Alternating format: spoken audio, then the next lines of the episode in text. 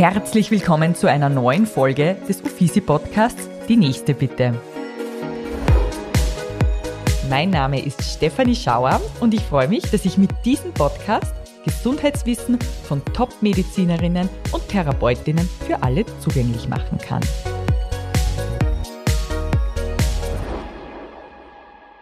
Fast jeder zweite Erwerbstätige in Österreich ist von Burnout betroffen oder am besten Weg dorthin. Obwohl diese Krankheit in aller Munde ist, ist sie erst seit 2022 international anerkannt, wobei sie das in Österreich nach wie vor nicht ist. Burnout ist eine Folge von chronischem Stress und Überlastung am Arbeitsplatz. Dieses Thema ist so ein ernstes und wichtiges, daher freut es mich umso mehr, dass ich Frau Dr. Isabella Mihalak-Ruland Fachärztin für Psychiatrie und psychotherapeutische Medizin, Ärztin für Allgemeinmedizin und außerdem Ehefrau und Mama von zwei Söhnen, heute zu Gast ist. Herzlich willkommen, liebe Isabella. Hallo Steffi. Ja, liebe Isabella, du hast ein breites Wissen zum Thema Burnout. Bevor wir aber in dieses Thema hineingehen, möchte ich von dir gerne wissen, was eigentlich das Schönste an deinem Beruf ist. Ja, das Schönste an meinem Beruf ist, dass ich so viele verschiedene Menschen kennenlernen darf und auch mit ihren unterschiedlichen Lebensgeschichten und ich ihnen hoffentlich dann auch in schwierigen Zeiten gut weiterhelfen kann, dass sie ihren weiteren Lebensweg wieder gut bestreiten können. Das klingt total schön. Wann hast du dir eigentlich gedacht, dass du Ärztin werden möchtest? War das schon seit Kindheit klar, dass du Ärztin sein möchtest oder ist das erst mit der Zeit gereift? Es war auf jeden Fall schon seit Gymnasiumsalter klar, da hat mich das Thema Krankenhaus einfach interessiert, Rettungswesen, war dann selber auch Sanitäterin beim Roten Kreuz in Salzburg und habe dann auch die Kriseninterventionsausbildung im Laufe der Zeit in Innsbruck während dem Studium gemacht und da auch beim Roten Kreuz mitgefahren, ja. Aber da war schon, schon lange klar, dass ich Ärztin werden will. Das klingt einfach nach der Traumgeschichte einer Ärztin. Du hast jetzt gerade erzählt, du warst als Jugendliche als Rettungssanitäterin unterwegs. Das hat ganz, ganz viel mit Blut, Action zu tun. Und jetzt würde mich natürlich interessieren, wie kam es dazu, dass du dann trotzdem gesagt hast, von der Erfahrung, die du als Rettungssanitäterin gemacht hast, eigentlich in ein eher unter Anführungszeichen harmloseres Fach zu wechseln, ohne Spritzen, ohne Blut. Wie war da der Entscheidungsprozess für dich? Ja, das ist eigentlich ganz lustig, weil der Entscheidungsprozess hat sich erst nach meiner Turnersatzausbildung sozusagen in die Richtung ergeben, weil während der Ausbildung zur Allgemeinmedizinerin habe ich so das Gefühl gehabt, dass einfach die Gesprächszeit mit den Patienten oft zu wenig ist, vor allem wenn es darum gegangen ist, ihnen irgendwelche schlimmen Diagnosen zu übermitteln, dass das oft schnell, schnell in der Visite passiert ist. Und das hat mich immer schon gestört. Ich bin dann oft im Nachhinein auch noch zu den Patienten und habe dann auch nochmal versucht, mit ihnen das ausführlicher zu besprechen habe auch auf der Unfallchirurgie-Ambulanz von einem Oberarzt damals einen Satz gehört, den ich nie vergessen werde. Isabella, du redest zwar sehr lieb und sehr nett mit deinen Patienten und erklärst ihnen alles, aber du hast maximal fünf Minuten pro Patient. Und das war einfach für mich, ja, so störend, dass ich mir gedacht habe, na, das will ich einfach mal anders machen. Ich will mir auch die Zeit nehmen können.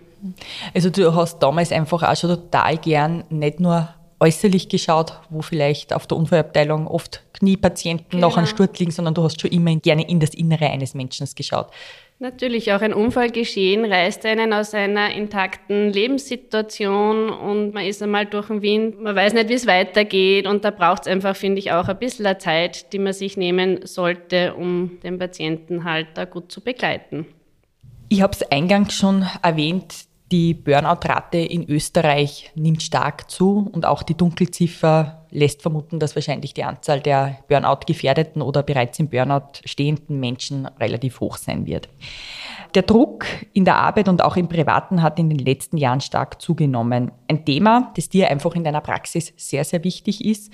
Und für mich wäre es jetzt einfach auch interessant zu wissen, nachdem du schon seit 2008 als Fachärztin für Psychiatrie tätig bist, was hast du da in diese letzten Jahre erlebt seit 2008? Wie hat sich das verändert? Ist der Druck wirklich in der Arbeitswelt und im Privaten so viel höher geworden, dass viel mehr Menschen daran erkranken?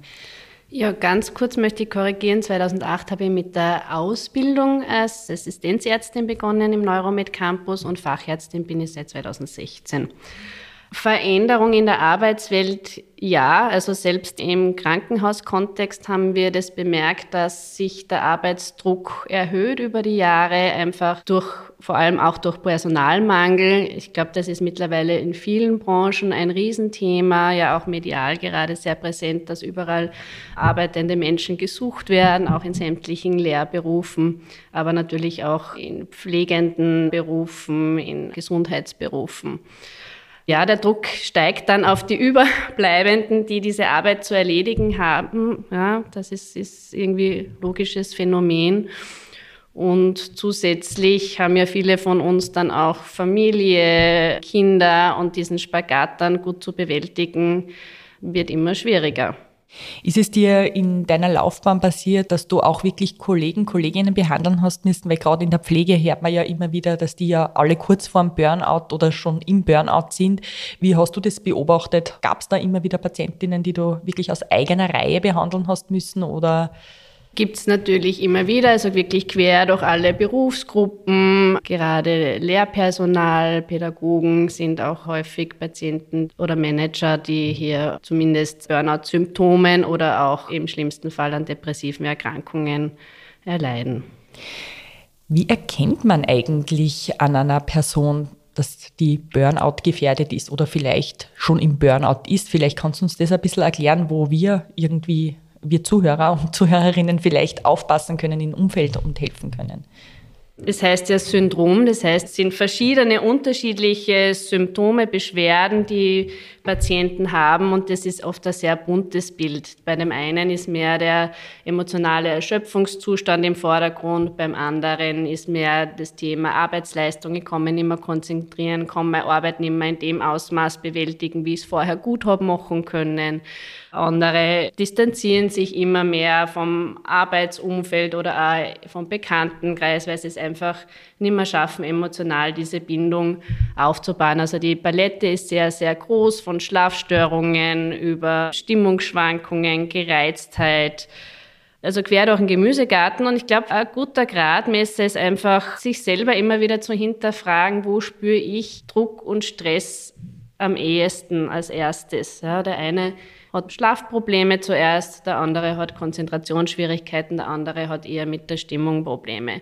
Und da wäre dann eigentlich schon der Punkt, dass man versucht einzugreifen, gegenzuwirken. Ja. Also kann man zusammengefasst sagen, ich merke an meinem Umfeld oder an einer einzelnen Person, wenn sie das Verhalten ändert, wenn der einfach Sachen anders macht als früher und irgendwie vielleicht auch abwesender ist, dass da wahrscheinlich irgendwie was dahinter stecken wird. Genau, und da ist natürlich hilfreich, wenn man von der Kollegenschaft einmal angesprochen wird, du, wie geht's da, was ist los? Passt irgendwas nicht im Arbeitsablauf, wie, wie schaut's daheim aus? Also die Ursachen sind ja vielfältig, also nicht nur in der Arbeit, oft kommen ja dann auch Probleme im privaten Umfeld, im familiären Umfeld dazu und dann irgendwann schafft man es einfach nicht mehr, die üblichen Strategien, die bisher gut geholfen haben, mit Stress umzugehen, dass man diesen andauernden Stress dann bewältigen kann. Aber es geht schon um andauernde Stress- oder Überlastungssituationen. Mich würde jetzt interessieren, gibt es so eine Pi mal Daumenregel, wie viel Erholung der Mensch braucht? Ja? Wie viel Erholung braucht eine Mutter, die berufstätig ist oder ein Jobeinsteiger oder von mir aus auch ein Pensionist oder eine Pensionistin? Kannst du da Empfehlung abgeben? Ich meine, ich weiß, das ist wahrscheinlich eine sehr schwierige Frage, aber mich würde das einfach brennend interessieren. Also wie viel Erholung ein Mensch braucht, ist wirklich sehr unterschiedlich. Bei mir ist es zum Beispiel, ich brauche meine acht Stunden Schlaf am Tag, damit ich wirklich gut im Alltag funktionieren kann. Mein Mann kommt mit sechs Stunden aus. Ja, es ist sehr unterschiedlich. Es verändert sich auch im Laufe des Lebens. Natürlich braucht ein junger Mensch in der Regel weniger Erholungszeiten als dann jemand, der sich schon Richtung Pensionsalter nähert. Ja, also das verändert sich im Laufe des Lebens auch, das Erholungsbedürfnis. Und da ist einfach gut, immer wieder hinzuspüren, das immer wieder zu überprüfen und das auch dann wieder zu adaptieren. Meinst du, das würde mich jetzt auch noch interessieren, du hast jetzt selbst erwähnt, du brauchst acht Stunden Schlaf. Ja, aber kann man sich rein im Schlaf so von einem anstrengenden Tag erholen? Weil ich glaube, gerade dein Alltag als Ärztin, Mutter, was du so an einem Tag zu bewältigen hast, ist nicht ohne. Du hetzt von Termin zu Termin wahrscheinlich. Reicht dir da tatsächlich der Schlaf zur Erholung oder baust du eine Yoga-Session ein oder meditierst du oder wie kommst du tatsächlich zu deinen Kräften? Ja, also Schlaf alleine bringt schon sehr viel. Ja, zusätzlich macht es natürlich Sinn, seinen Körper und seinen Geist auch untertags mal zu entspannen. Und mir tut da vor allem regelmäßige Bewegung, Sport gut. Versuche tatsächlich immer wieder mal, das schaffe ich aber leider nicht sehr regelmäßig, Meditation zu machen oder Entspannungstechnik einzusetzen. Das nehme ich mir dann öfters mal vor, dass ich in der Früh einfach ein bisschen vor meiner Familie aufstehe und mir da zehn Minuten Zeit gönne und dann erst den Rest wecke. Genau. Das Handy hat ja, glaube ich, auch einen großen Einfluss darauf, dass sich die Arbeitswelt in den letzten Jahren sehr stark verändert hat. Man ist always on, ruft ständig seine E-Mails ab, man telefoniert. Was ratest du hier betroffenen Patientinnen, was soll man eigentlich mit dem Handy nach der Arbeitszeit machen oder was tut gut? Auf jeden Fall tun handyfreie Zeiten gut. Ja, das ist ganz wichtig, dass man mal wieder abschalten kann, um auch diesen Stress oder dieser ständigen Erreichbarkeit, das ist ja in Wirklichkeit ein Stressfaktor, mal auszuschalten. Also da muss man auch schauen, was für einen gut ist, aber ich würde auf jeden Fall am Abend ab einer bestimmten Uhrzeit, das muss man halt dann schauen, was da passend ist, das Handy abschalten und erst in der Früh wieder an und auch gerne mal am Wochenende mal einen ganzen Tag oder zwei Tage nicht erreichbar sein. Ja, ich habe für mich selbst jetzt schon gestartet, dass ich mein Handy vor mir verstecke, dass hin und wieder diese, diese Stunden ohne Handy möglich sind, weil es ist ja irgendwie fast eine Sucht, dass man ständig schaut, tut sie was, werde ich irgendwo gebraucht. Und ich beobachte es selbst auch bei mir, es tut mir gut, wenn es weg ist. Da lebst du auf jeden Fall was Gesundes vor, Steffi. Ja, sehr gut. ja, nichtsdestotrotz gibt es leider Menschen, die vom Burnout betroffen sind und die müssen irgendwie wieder rauskommen. Und das vor allem, damit sie irgendwie wieder im normalen Alltag überleben können, weil man hört ja von Burnout-Patienten, die können von heute auf morgen nicht mehr Auto fahren, die sind nicht mehr in der Lage, Einkäufe zu erledigen oder schon gar nicht in die Arbeit zu gehen. Wie gehst du da als, als Ärztin vor? Was hilft diesen Menschen und in welchen Stadien kann man nur relativ einfach helfen? Und wo wird es dann vielleicht kritisch, dass man aus dieser Krise wieder rauskommt? Ja, am besten kann man natürlich helfen, schon im Vorfeld, wenn man seinen Lebensalltag, Arbeitsalltag so gestaltet, dass man gar nicht in so eine dauerhaften Stresssituationen, Überlastungssituationen kommt, sondern das immer wieder gut abfangen kann. Dass einmal kurzzeitige Stresssituationen in einem Beruf da sind, das ist ganz logisch, da können wir Menschen in der Regel auch gut damit umgehen. Wenn dann wirklich schon Symptomatik da ist, die ich selber nimmer in den Griff kriege durch meine bisherigen angewandten Strategien, sei es äh, Freizeit, Sport, was auch immer, muss man wirklich einmal sozusagen eine Stopptaste drücken und versuchen einmal Resümee zu ziehen. Wo sind die Punkte? Wo kann ich äh, selber noch ansetzen? Schaffe ich das überhaupt? Schaffe ich es nicht? beziehungsweise mal den Schritt zum Profi wagen. Ja, das kann eben, wie gesagt, der Arzt für Psychiatrie und psychotherapeutische Medizin sein, aber auch ein klinischer Psychologe oder Psychotherapeut. Oft auch Allgemeinmediziner haben Zusatzausbildungen, die sich da ganz gut auskennen. Und dass man mal wirklich schaut, was ist Sache, welche Beschwerden habe ich und wo kann ich da ansetzen.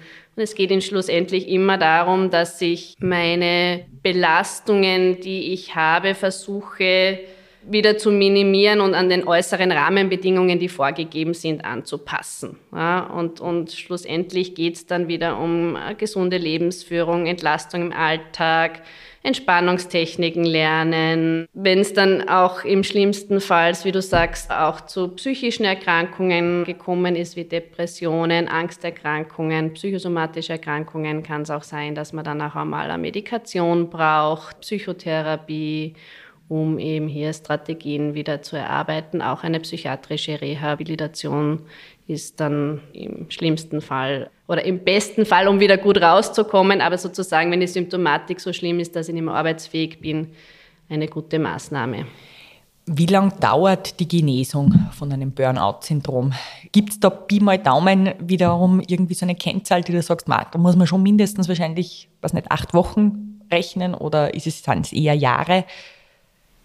Das kommt dann auch wieder sehr auf die Person drauf an, ob eben dann schon andere psychiatrische Erkrankungen ein Thema sind, wie eine Depression oder psychosomatische Beschwerden, dann dauert es natürlich umso länger. Also da gehe ich jetzt schon von Wochen, Monaten aus. Oder wenn ich es in einem Stadium früher erwischt, da kann auch mal ein paar Wochen das schon wieder so passen, dass ich in einem adaptierten Arbeitsumfeld wieder gut arbeiten kann. Du hast jetzt gerade erwähnt, weitere psychiatrische Erkrankungen. Was kommt so am Burnout noch so an psychiatrischen Krankheiten dazu im Worst Case? Naja, das wäre ganz klassisch die Depression, Angsterkrankungen, Panikattacken, aber auch Suchterkrankungen, weil man dann oft in der Verzweiflung wenn man Schlafstörungen hat oder sich nicht entspannen kann, zu Beruhigungsmittel oder Alkohol greift. Aber es können auch körperliche Erkrankungen auftreten, dann wie Bluthochdruck, Tinnitus in der Richtung. Eine breite Palette. Eine breite Palette. Umso wichtiger zu schauen, dass man gar nicht in diese Burnout, ich nenne es jetzt Spirale, hineinkommt. Du hast jetzt erwähnt, dass es Hausärzte gibt, die Ausbildungen in diesem Bereich haben, aber auch vor allem die klinischen Psychologen in dieser Situation helfen können. Ab wann würdest du sagen, braucht es aber unbedingt dich als Psychiaterin? Grundsätzlich jederzeit in jedem Stadium kann ein Psychiater hilfreich sein, weil wir arbeiten ja nicht nur mit Medikamenten im Worst-Case-Fall, sondern eben in der Regel auch eine psychotherapeutische Ausbildung und können einfach mit dem Patienten sehr gezielt schauen, wie man aus dieser Negativspirale wieder rauskommt. Ja, also das kann, der Schritt zum Psychiater kann am Anfang sein, aber der kann auch in einem späteren Stadion stattfinden. Okay, ich erkenne jetzt an mir, es stimmt mit mir irgendwas nicht. Das wird in Richtung Burnout gehen. Brauche ich dann, dass ich zum Beispiel zu dir in die Ordination kommen kann, eine Überweisung oder braucht es davor eine Vordiagnose oder kann man als kranker, unter Anführungszeichen, oder fragender Mensch immer automatisch zu einem Psychiater gehen? Grundsätzlich äh, kann man zu einem Psychiater immer gehen, ja. Mhm, mhm. Du warst ja jetzt von 2004 bis Anfang 2023 im Krankenhaus als Psychiaterin, als Ärztin angestellt. Eine sehr, sehr lange Zeit, die du dort verbracht hast, hast aber trotzdem mit Anfang diesen Jahres dich dazu entschlossen, mit einer eigenen Wahlarztordination durchzustarten. Jetzt ist natürlich die Frage, was waren deine Beweggründe dazu und warum hast du das gemacht?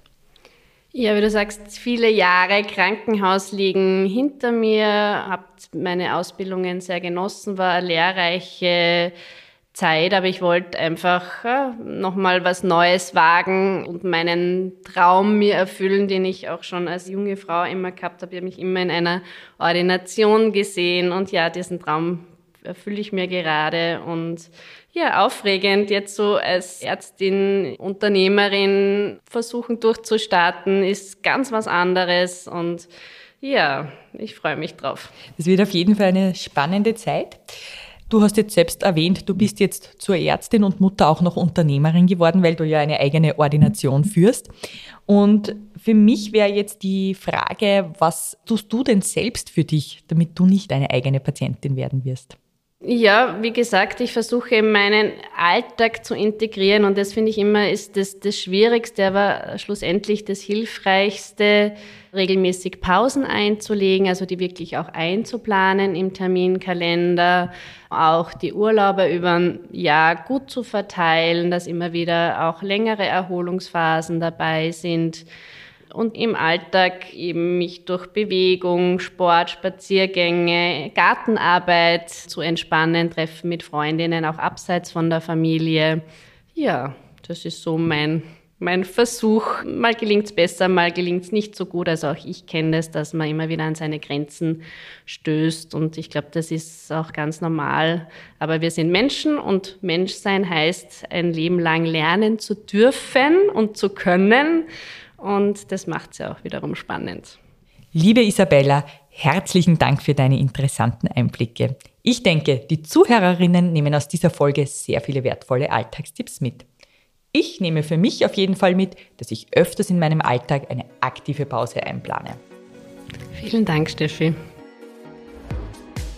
Liebe Zuhörerinnen und Zuhörer, ich bedanke mich nun auch bei euch fürs Dabeisein und freue mich, wenn ihr beim nächsten Mal wieder mit dabei seid, wenn es heißt die nächste Bitte. In den Shownotes findet ihr außerdem sämtliche Links zur aktuellen Folge und die Möglichkeit, eine Bewertung abzugeben. Solltet ihr ein Gesundheitsthema haben, das euch besonders beschäftigt, dann schreibt mir einfach und ich versuche einen Gast dafür zu finden. In diesem Sinne, bleibt gesund und bis zum nächsten Mal.